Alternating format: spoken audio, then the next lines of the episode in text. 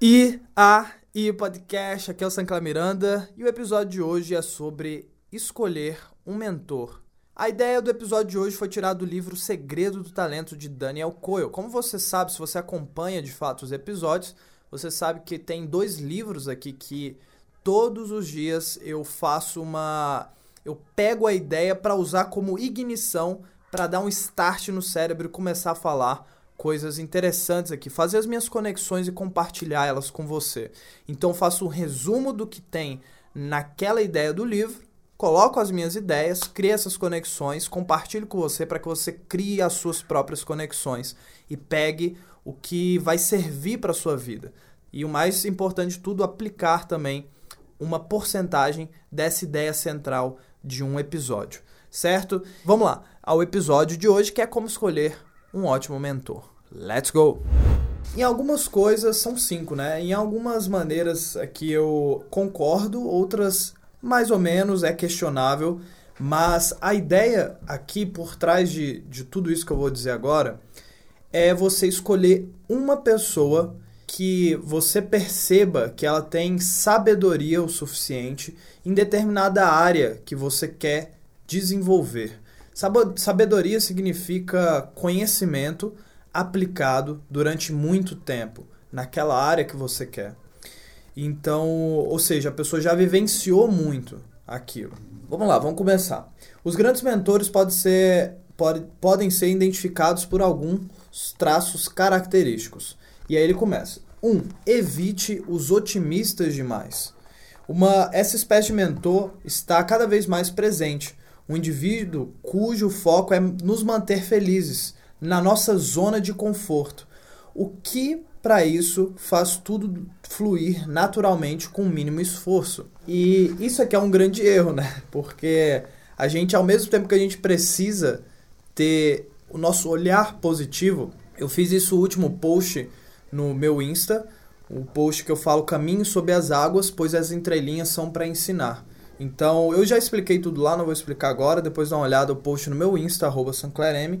Aí, enquanto você tem um olhar positivo, você também precisa conhecer todos os problemas que você tem para resolver. Então, manter uma, uma atitude mental correta, independente do que acontecer.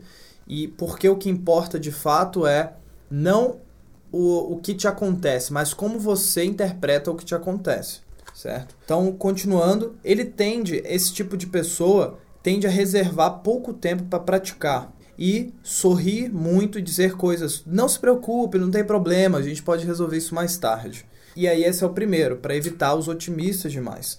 Número 2. Procure alguém que te assuste um pouco. Lidar com grandes mentores costuma ser um pouco desconfortável. É comum que a relação envolva respeito, admiração e muitas vezes medo. E esse medo aqui ele diz que é um bom sinal. Procure alguém que vai te observar de perto, que ou seja, aquela pessoa que vai te questionar, que você percebe que está interessado de fato em descobrir quem você é. Uma pessoa que priorize as suas ações, então ele dificilmente vai querer desperdiçar tempo conversando. Em vez disso, vai começar imediatamente a propor atividades práticas. E três, ser sincero ele vai lhe dizer a verdade, ele ou ela vai lhe dizer a verdade sobre o seu desempenho de maneira direta e objetiva, sem rodeios. Legal. Terceiro, que é a terceira maneira de você descobrir um bom mentor. Procure alguém que te dê instruções claras e concisas. Ou seja, alguém que não fica só, só na parte filosófica. É necessário ter o, a parte prática, a parte objetiva. Então a maioria dos mentores não fazem discursos longos, nem passam sermões. Aqui eu discordo, porque na verdade eu tenho. Isso é uma dica final que eu quero dar daqui a pouco. Eu tenho dois mentores e os ambos eles discorrem muito sobre um assunto de, com a intenção de fazer você pensar e se aprofundar cada vez mais. Porque nada adianta também ficar no raso. Mas eu vou. Enfim.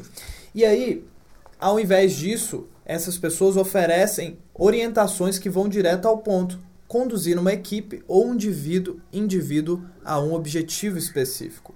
Quarto, procure alguém que adore ensinar o básico. Grandes mentores geralmente passam uma sessão inteira focado em apenas um princípio. Por exemplo, a forma de pegar o, o taco do golfe, que eu dei esses exemplos já nos episódios anteriores, a forma de pegar no taco do golfe ou a maneira de tocar uma nota no violão.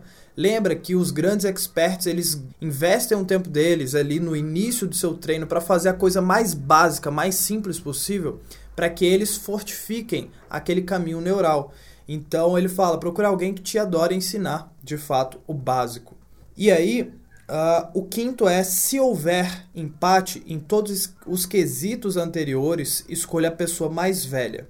E aí ele diz que ensinar é como qualquer outro talento, leva tempo para ser aprimorado. Eu concordo, mas em partes, assim, porque hoje em dia eu sempre tive essa visão. A idade em si ela não importa, o que importa é a vivência. Então, ao invés de escolher pela idade, se for um caso de empate, putz, tem essas duas pessoas, escolha pela experiência aplicada.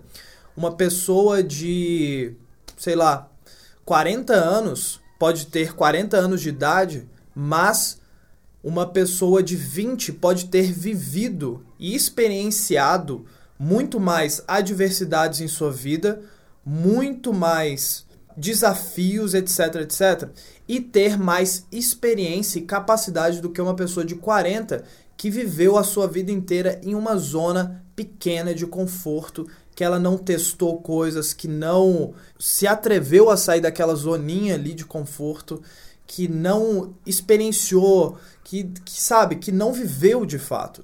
Então, escolha, ao invés da pessoa com mais idade, escolha a pessoa com mais experiência, mais vivida, certo?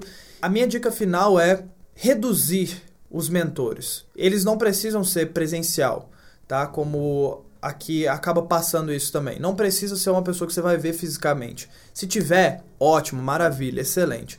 Se você tiver contato mais próximo, maravilha, excelente.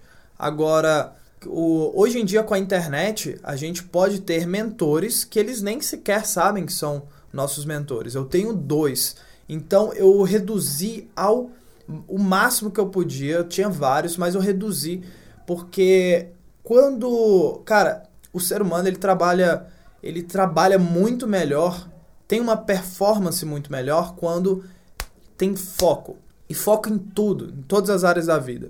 Então, se a gente tiver diversas ideias dispersas e principalmente conversas que também são contraditórias uma com as outras, a gente cria conflitos dentro da gente. E a gente não quer esses conflitos nos atrapalhando, a gente quer conflitos criativos, que aí é tudo beleza, tudo ok. Mas ideias contraditórias que não se batem, valores que não se batem, a gente acaba criando conflito.